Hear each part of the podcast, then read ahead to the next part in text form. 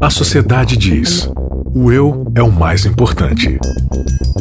A Bíblia diz: negue-se a si mesmo. O mundo incentiva: siga seus desejos. Jesus convida: siga-me. A cultura diz: pense igual, seja igual, conforme-se. O cristianismo diz: não se conforme com os pensamentos deste século. Contra a cultura. O Evangelho clama pelo diferente. Começando mais um Contra a Cultura, mais um episódio. O Evangelho clama pelo diferente, 11 primeiro episódio dessa nossa temporada de 13 episódios. Finalmente Jesus. E você que nos assiste, tá vendo aí que a gente tá num lugar meio diferente, um pouquinho menor. Claustrofóbico. Colocaram a gente dentro da caixa, Bianca. Colocaram hoje a gente É, dentro porque de uma eu acho caixa. que o contra a um vidro tá- nos separa, nos separa, Maiara nos separa. É a prova de balas? É a prova de balas esse vidro. Nós estamos em uma das cabines de gravação aqui da Rádio Novo Tempo. Não estamos no estúdio Verdade. de gravação. Cabines essas projetadas para uma pessoa, né? Bom, pra uma É, pessoa. para uma pessoa. Mas aqui é igual o coração de Deus, cabe muitas pessoas. Cabe muitas pessoas. Cabe o tava- mundo todo. A gente tava muito saidinho. É verdade. Resolveram nos, resolveram, nos hum, trancar. uma- Mas o Daniel preparou esse cantinho muito especial aqui pra gente, porque o nosso estúdio principal está em reforma, tá? Está ali em metanoia, Em está ali em e renovação. e aí a gente veio gravar aqui na, em uma das cabines de gravação. Mas tá todo mundo bem, confortável, tudo certo. É só esse vidro que nos separa, separa. mas nos, nos enxergamos aqui, Estamos né? nos vendo, estamos. Eu e o Isaac também, tá tudo certo, você tá acompanhando aí. Muito obrigada pela sua participação de sempre. Décimo primeiro episódio e o nome deste episódio é Meia, Meia, Meia. Mas não é número, é meia mesmo, essa que a gente coloca no pé. É isso, Isaac? Meia, meia, meia? É, É. Como É. assim, é pra Isaac? cobrir o pé de moleque, né? Ainda nesse frio, né? Você, você que tá acompanhando a gente, hoje, no dia desta gravação, está frio aqui em Jacareí. Graças a a gente God. mora. E, e meia é bom, né? Meia esquenta nosso pé. Jacareí tem o frio de Campos do Jordão sem sua beleza. Ah, isso é. Ah, Maiara Costa, que adora Campos Eu do Jordão, adoro Campos do Jordão. adora um chocolate Nascida e quente. criada. até, até conhecer outros lugares. Vamos lá, gente. Meia, meia, meia. Como assim? Eu já trouxe esse, esse título de episódio pra gente desmistificar um negócio. Aliás, precisa- você veio prometendo uma, uma, uma coisa aí. Faz tempo que a gente Que gravou, é então pra não lembro falar nada. sobre o selo, é pra falar se existe o tal do chip na testa, na mão, aí eu vou querer Chip. saber. Não é um chip, é um Fandango. código de barras. Eu acho que o chip é fandango, porque aquele negócio é de satanás. Ai, meu pai, é mesmo. Cheira mal. Não, cheira inferno e enxofre. cheira, cheira chu- meia chulezenta. É verdade, Cheira ó, meia. meia. Ah, é, ó, tudo se encaixa. meia, meia, meia, aquele Cheira meia. do inferno. Então, o que a gente precisa desmistificar já no começo desse episódio é que o número da besta, que é número de homem, não é 666. Ah, não? Não. Qual que é, Mayara? O número é 666. É o número 666, não é 666. Então, muitas vezes a gente sai procurando padrões de 6, 666. E aí tudo que tem 666, nossa, isso aqui é o número da besta. Mas não, é um número inteiro ali. Ou, ou pelo menos uma divisão de três números. 666, né? Então, esse padrão de número, ele vai ser bem importante a gente entender ele dessa forma para encontrá-lo no Antigo Testamento, porque uma coisa que a gente sempre precisa reforçar, a Bíblia é intérprete dela mesma. Então a gente não interpreta a Bíblia com jornal, com dicionário de, de língua portuguesa, a gente interpreta a Bíblia com o próprio texto bíblico, especialmente aqui no caso de João, com o Antigo Testamento, né? Então a gente vem fazendo aí vários dos episódios, a gente é até um pouco repetitivo, mas para firmar isso na cabeça, né, de que a gente precisa voltar o tempo todo para o Antigo Testamento para encontrar os padrões das linguagens e dos símbolos que João está utilizando aqui dentro da sua linguagem profética, né? Então, 666 mais. Hoje aqui no 11 episódio, 666, a gente vai descobrir o sinal que ah, identifica o povo de Deus, o que, que é o selo de Deus, o que, que é a marca da besta, né? Que são coisas assim meio assustadoras, mi- mistérios. Opa, acho que chegou mensagem aqui. É, Mande mensagem para nós, Mande continue me- participando mande. aí. Não, brincadeira, que isso aqui é gravado e foi desleixo da Bianca mesmo. é, não, é, não deu pra segurar aqui o barulhinho. Chegou Ah, mensagem. Bianca. Ah, Ontem foi aniversário da Maiara. Ah, Então você que tá assistindo esse episódio agora, já faz umas três semanas que foi aniversário dela. Mas coloca aí nos comentários do YouTube. Essa- Parabéns, Maiara, gênia. a celebração é o ano É inteiro. verdade, eu esqueci Ah, no tá comecinho desse episódio problema, de não. celebrar a vida aí Celebrar de, de dias. Costa que está fazendo mais um ano de vida, completando mais um ano Completando de mais um vida. ano, graças a Deus. Parabéns, viu, Maiara? Que Valeu, Deus continue muito te dando obrigado, muita vida, muita saúde. Você é importantíssima aqui pro Contra a Cultura e é claro para todos que estão à sua volta. É um privilégio pra gente, viu? Eu que agradeço. Muito. Maiara que não é 666, Não. né, Maiara? Né, você que é o quê? 777? Nossa, se for 777, tá, tá ótimo, Gênia. né? É Gênia, uma gênia, né? Gênios. Então tá bom, hoje aqui, ó, nesse episódio, a gente vai falar um pouquinho mais sobre é, a, a falsa adoração, inclusive, a gente falou sobre a verdadeira adoração no oitavo episódio, né? Adore a- ao Deus Criador, o que, que é a glória de Deus, a doxa, né? Que a Uhum. Mayara colocou aqui e tal. Agora, Isaac, eu acho que tá na hora de você já começar a revelar os seus segredinhos aí. Meus fala. segredinhos? Ah, é? Os segredos são de João. Segredos Então vamos, de Isaac. vamos abrir estes, estes pergaminhos aí de Então João e vamos começar a entender o que, que é esse sinal que identifica o povo de Deus, o que, que é marca da besta, é um chip, não é, o que, que é, o que, que João tá querendo falar pra gente. Então, você tá com o texto aberto aí de Apocalipse 13? Então lê o verso 16 aí pra gente. Assim diz o texto: A todos, os pequenos e os grandes, os ricos, os pobres, os livres e os escravos, faz que lhes seja dada certa marca sobre a mão direita ou sobre a fronte. E agora lê o 14.1. Eu vou ler assim que eu reabrir o texto, porque a Bíblia Ah, eu leio fechar. aqui então. então. aí. Então viu o cordeiro em pé no Monte Sião, e com ele estavam os 144 mil que tinham o nome dele e o nome de seu pai escritos na testa. Opa! Então aqui a gente tem uma comparação de dois aspectos. Quais que são? Nós temos aqui a marca da besta que ela pode ser posta em dois lugares, né? Ou mão, seguindo a linha de raciocínio do texto, né? Ou Sim. mão ou fronte. Uhum. E tem a marca, de, o selo ou a marca de Deus que só pode ser sobre a fronte. Ou melhor, só pode não, só será Uhum. sobre a fronte. Então a gente tem aqui é, essa comparação de dois aspectos: o aspecto de Deus, do cordeiro, né? E o aspecto da besta, que é o dragão, que é Satanás. A gente viu nos episódios passados, né, especialmente no último, é, essa contrafação que Satanás está tentando fazer o tempo todo. Então a gente falou sobre a trindade satânica, né?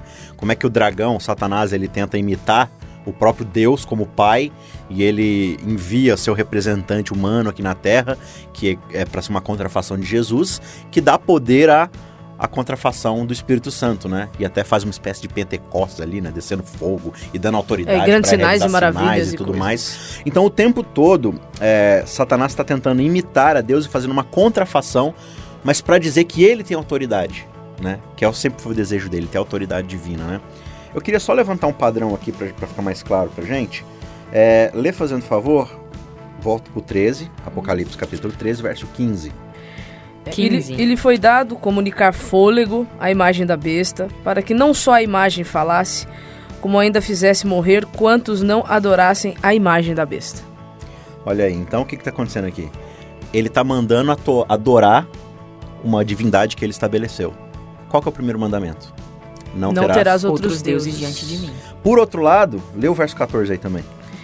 Seduz os que habitam sobre a terra por causa dos sinais que lhe foi dado executar diante da besta, dizendo aos que habitam sobre a terra que façam uma imagem à besta, aquela que ferida a espada sobreviveu. Qual que é o segundo mandamento?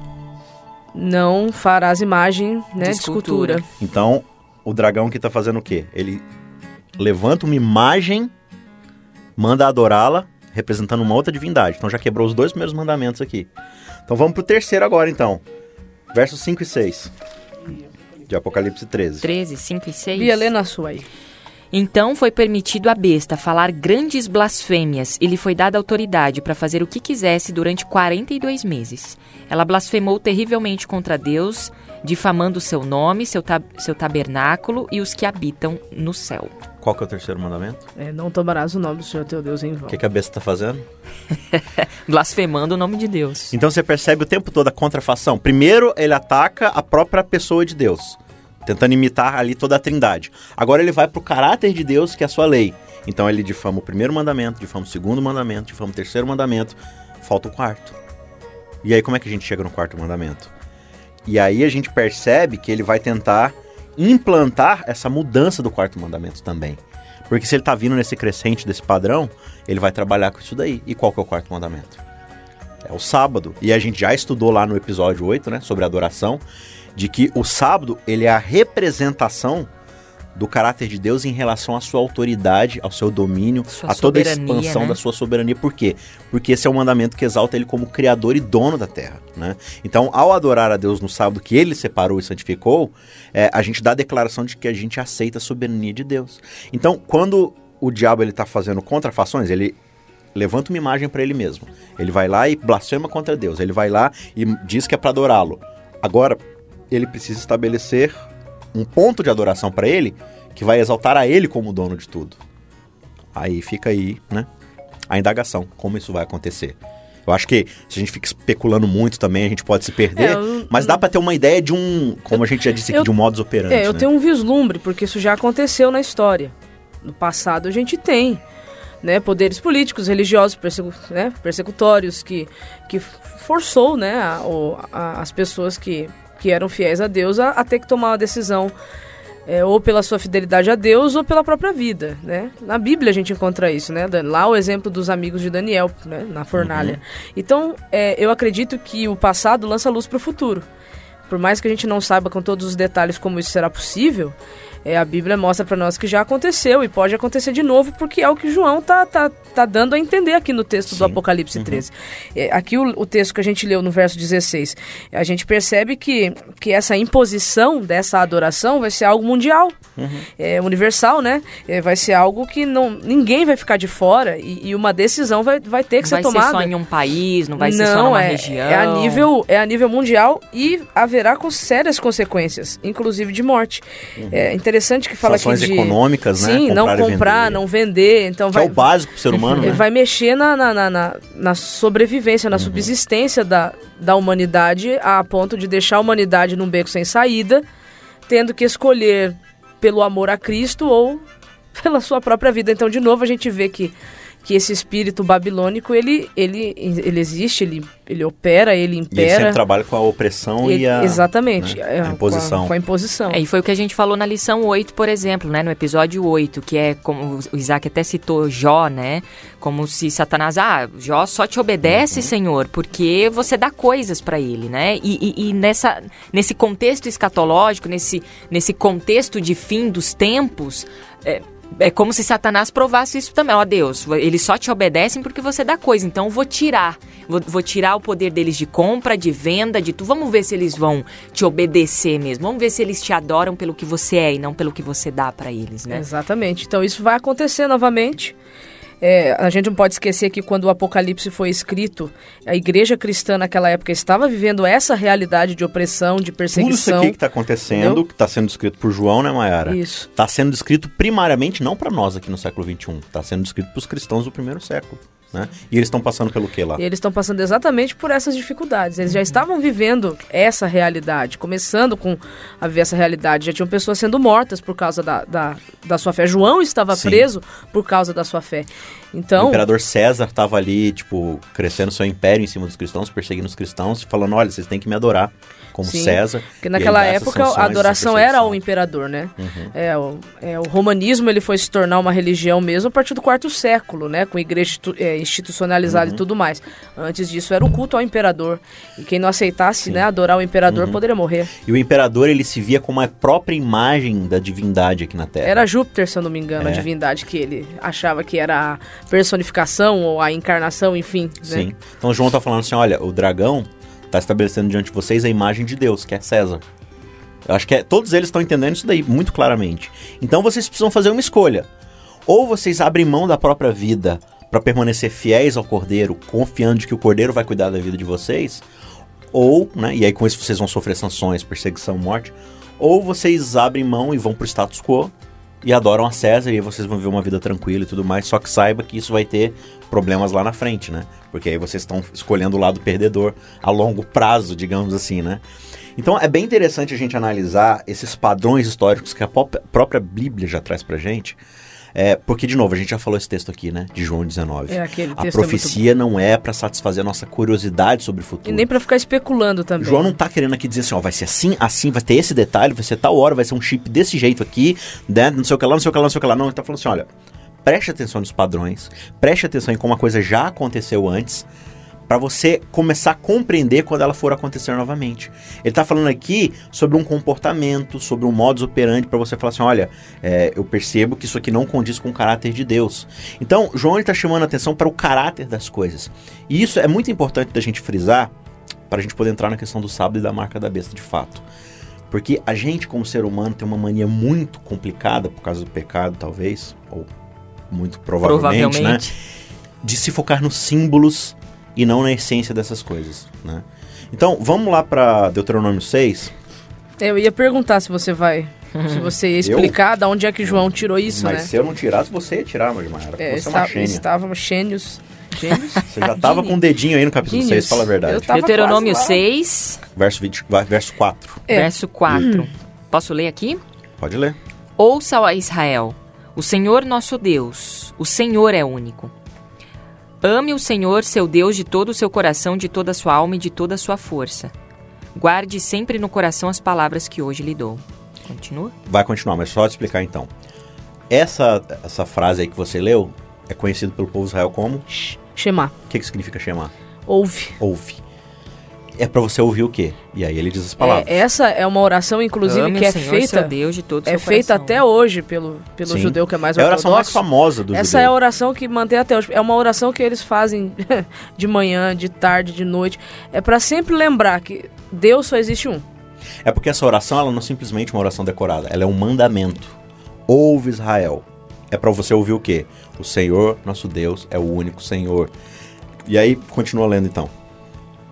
Ah, verso 7, que eu parei aqui. Repita-as com frequência, né? Adore. é, O, Senhor, nosso de Deus, é todo- o único Senhor. Aham, Repita-as com frequência seus filhos. Converse a respeito delas quando estiver em casa e quando estiver caminhando, quando se deitar e quando se levantar. Amarre-as as, as mãos. Amarre-as as mãos e prenda-as à testa. Opa! Como Repete, por favor. Bianca. Amarre-as às mãos e prenda-as à testa como lembrança. Olha, é pra Aqui fazer na o quê? minha- Pra chamar? É. Com as palavras do Senhor, amarra na mão e na Aqui testa. no meu diz na assim, né? Na minha versão diz assim, que a gente tem que atar como sinal na mão e na fronte. Como o quê? Sinal. Sinal. Então veja, o que, que é a essência dessa oração? O Senhor, nosso Deus, é, É o o único Senhor. Só existe um Deus, e esse Deus é Jeová. E é pra você amá-lo com todo o teu coração, toda a tua força, toda a tua é- alma, todo o isso teu é adoração. entendimento. Isso é adoração. Tá, então vocês estão querendo dizer que esse sinal, na verdade, ele não é externo, ele é interno. Interno. E o que que é a marca na, na, na, na mão e na testa é? É um sinal do que está acontecendo dentro. Então ali é um lembrete. Olha, você vai amarrar na mão e na testa para que você tá andando na rua, as pessoas olham para você e falam assim, ó, ele entende que o Senhor é o único Deus. Eu tô passando na rua, a Mara olha para mim, o Isaac entende que o Senhor é o único Deus. Só que isso é apenas um sinal, né? Da mesma forma como a minha aliança aqui, Não ela é um representa fim. o quê? Não é um fim em si mesmo. O que, que essa aliança É. representa? Meu casamento. Ela é meu casamento? Não. Não é. É um sim. Se eu jogar ela no chão, se eu perder, se ela derreter, meu casamento acabou? Não. Não. Agora, se eu deixo essa, essa aliança polida, brilhante no meu dedo e trato minha esposa mal, traio ela, mas a aliança tá bonitinha aqui, meu casamento tá bem. Não. Entendeu? Então, a gente tem essa mania de trocar o sinal pela coisa que realmente é. Então, a oração tá falando assim, olha, é pra você não esquecer essas coisas, esses símbolos. Só que quando você passa a achar que porque você tem os símbolos externos, a coisa acontece de fato no coração de vocês, Não você tá necessariamente. confundindo a coisa, entendeu? Então veja, quando eu digo que o sábado é o selo de Deus, eu tenho que tomar muito cuidado com essa frase, porque ela não é correta em toda a sua plenitude. Da mesma forma como ter uma coisa, e aí o judeu, ele vai amarrar cordinhas ali, a mezuzá, ele vai colocar no, no seu pulso ali, mas isso não significa que ele de fato vive isso, entendeu? Então eu digo assim, não, é, guardar o sábado é o sinal de que eu estou selado por Deus. Ok, fala isso para os fariseus da época de Jesus. Não teve gente no universo que guardou o sábado melhor do que os fariseus da época de Jesus. O que, que eles fizeram com Jesus? Ele- eles Mataram. literalmente guardaram o sábado. né? Guardaram no bolso. No né? bolso. E o que, que eles fizeram com Jesus? Mataram. Mataram. Mas eles não eram selados por Deus? Eles não tinham selo de Deus, que era o sábado? Então veja, a questão não é o sábado. Então a gente tem que ir aqui, e aí eu chamo vocês para irem para Efésios capítulo 1. Efésios. Tem o capítulo 4 também. Também. Dá pra ler depois, Vamos né? ler os dois. Então vai você, Maiara, pro capítulo 4, e a Bianca vai pro capítulo 1, verso 13 e 14, Bianca. De Efésios? Isso, Efésios 1, 13 e 14. Aqui a gente vai ver de fato O que, que é o selo? o que o selo é na sua essência, né? Porque a gente, a gente vai ver que o sábado é um sinal externo, mas que ele não é exaustivo em si mesmo, entendeu? Agora a gente vai ver de fato o que ele significa, o que o sábado aponta, o que o sábado representa, né? Então, achou aí, Bianca? É, Eu acho que Efésios não tem na minha. Achei. Achou? Opa, ainda bem, essa Bíblia é boa, então. Essa Bíblia é boa, tem Versos Efésios. 13 e 14, então. Efésios capítulo 1, 13 e 14 diz o seguinte aqui: Agora vocês também ouviram. Agora vocês também ouviram a verdade, as boas novas da salvação. E quando crerem ou creram em Cristo, ele colocou sobre vocês o selo do Espírito Santo que havia prometido. O Espírito é a garantia da nossa herança, até o dia em que Deus nos resgatará com a sua, como sua propriedade para o louvor de sua glória. Qual que é o selo aí, de acordo com Paulo? O, O Espírito. Espírito. Então veja, Paulo pregou o evangelho para a igreja de Efésios, Éfeso, né? Eles acreditaram, se arrependeram dos seus pecados e confessaram Jesus como único Senhor e Salvador. Portanto, eles receberam o quê? O selamento do Espírito Santo. Então, o Espírito é algo que está dentro do meu coração. E esse Espírito vai se revelar através de tudo aquilo que eu sou. Porque lembra o que que diz lá a Torá? Com tudo que você é, com toda a sua força, com todo o teu entendimento. Tudo que você passa a ser, pensar, agir, é um reflexo do Espírito Santo que está dentro de você. E aí, o que, que diz aí, Mayara, no capítulo 4, verso 30? É, E não entristeçais o Espírito de Deus, no qual fostes selados para o dia da redenção. Então perceba que o, o Paulo não está dizendo que o Espírito Santo é o agente selador, como muita gente ensina. Tem algumas versões que diz com o qual foste selado. Então o Espírito ele é o selo, né? Ele é o selo. No, no capítulo 1 ele fala, é a garantia. É a garantia. Então, assim, é, isso mostra que é, nós precisamos estar preocupados se realmente o Espírito Santo está na nossa vida. Tem a, a questão também, eu não sei se isso é, é correto, né? Mas parece que faz um pouco de sentido, não sei se isso é apelativo também, de que a fronte tem a ver com a consciência e a mão também, a questão da ação e tudo mais. Eu não sei se isso é muito apelativo, faz até um pouco de sentido. Mas esse lance da gente realmente se preocupar mais com o interno do que o estar. Será que é um chip que vai na mão? Será que vai ser uma marquinha que vai ter na minha testa? Será que é um cartão de crédito que vai unir todas as minhas informações? A galera fica se preocupando com coisa que, meu, é meio. Com sinais, com símbolos. Você não está é- preocupado é- com a essência de é fato. tão legal essa esse negócio de marca. O Isaac pode falar com mais propriedade porque é publicitário, né? Certo. Tá falando que eu sou da besta. Não, eu não falei que você é da Porque eu besta. trabalho pra Mamon. Eu não falei que você trabalha pra mamão. Hum, Tá mas bom, mas então vai. ele é um publicitário, vai, incluso Maiara. no Não, mas é que, é que quando você vai ver a definição da palavra. Aí eu sei, né, aqui eu tô usando a língua portuguesa, né? Mas quando você vai pra definição de marca, né? Uma marca, ela, É um símbolo. ela, é, um, ela é um símbolo de uma Conceito empresa. O que ela aquela é- empresa significa. Exatamente. Conceito. Então eu acho legal essa linguagem de marca, marca de Deus e marca da besta, Uhum. porque a- as marcas revelará o caráter. Né? Opa, a gente chegou exatamente no ponto essencial. É? Discorra.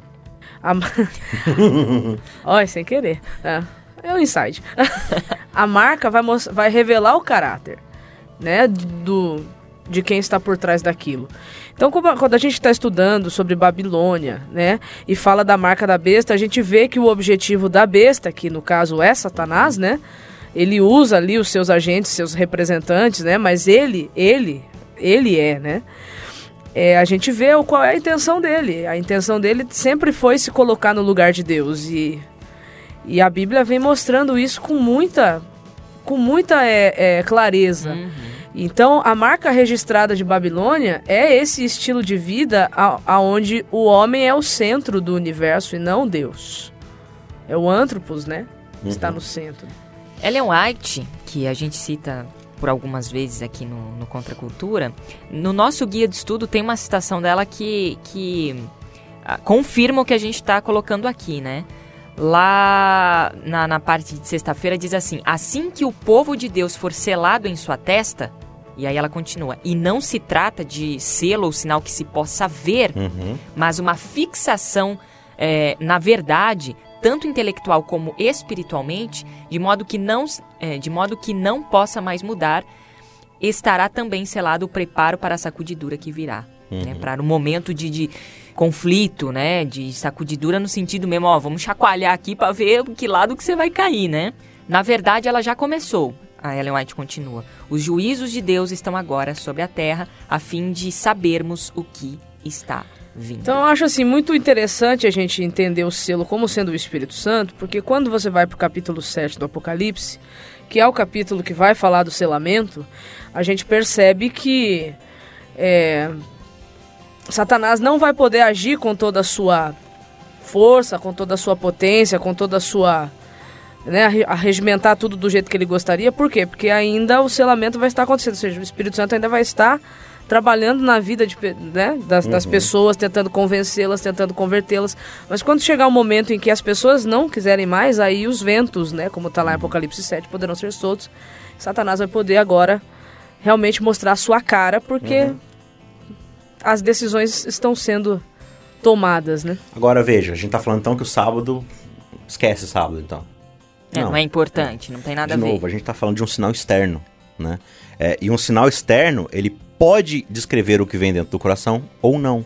Então, eu gosto de, de ilustrar com a ideia do, do iceberg, né? Você tem aquela pontinha de gelo saindo da água, mas o que 90% do iceberg tá embaixo da água e você não vê, né? Então, você achar, ah, tem um pedrinho ali, você passa com o barco por cima, seu barco afunda, porque tem toda uma coisa embaixo. Então, veja, o sábado, ele vai ser tido como essa amostra, isso no final dos tempos, daqueles que entenderam que o sábado é a revelação do caráter de Deus. Só que guardar o sábado sem aceitar de fato o caráter de Deus a quem esse sábado representa, não, Não não, é sentido. suficiente. Senão você pode ser um guardador de sábado que vai matar Jesus, entendeu? Então, da mesma forma como guardar o sábado não é garantia de que você está selado, guardar o domingo também não é garantia de que você está perdido, entendeu? Tudo vai depender do caráter de quem você emula. Às vezes a pessoa não entendeu aquela luz, né? E ela vai ter a oportunidade de fazer uma escolha ao lado de Deus. Então, o que a gente precisa entender é só guardar o sábado, ir a uma igreja que eu julgo ser correta, isso não é garantia de que o Espírito Santo está no meu coração. O Espírito Santo só vem através de confissão, arrependimento e mudança de vida. Sacrifício. Tudo isso é E ele aí que está você, operando. você mencionou vivo. mão, testa, né? Fazendo aí uma inferência, né? É, Eu entendo assim, mão, conveniência, fronte, convicção. No reino de Deus, ou você fica por convicção ou por convicção. Não existe ficar por conveniência. Muito bem, final de mais um episódio. Acho que deu pra gente esclarecer bastante coisa, aprendi bastante coisas aqui. Bom. Bom também, muito legal isso, né? Da gente sempre progredir através da palavra, né? Não existe plenitude de sabedoria, não. Agora eu já sei tudo, agora tá ótimo, agora eu só vou ensinar as pessoas. Não, toda vez que você abre a palavra, sempre tem mais aprendizado. Isso é muito, muito, muito bom.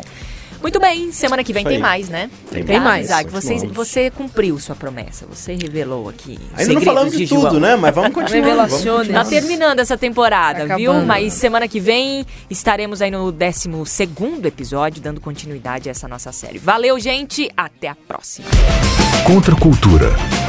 O Evangelho clama pelo diferente.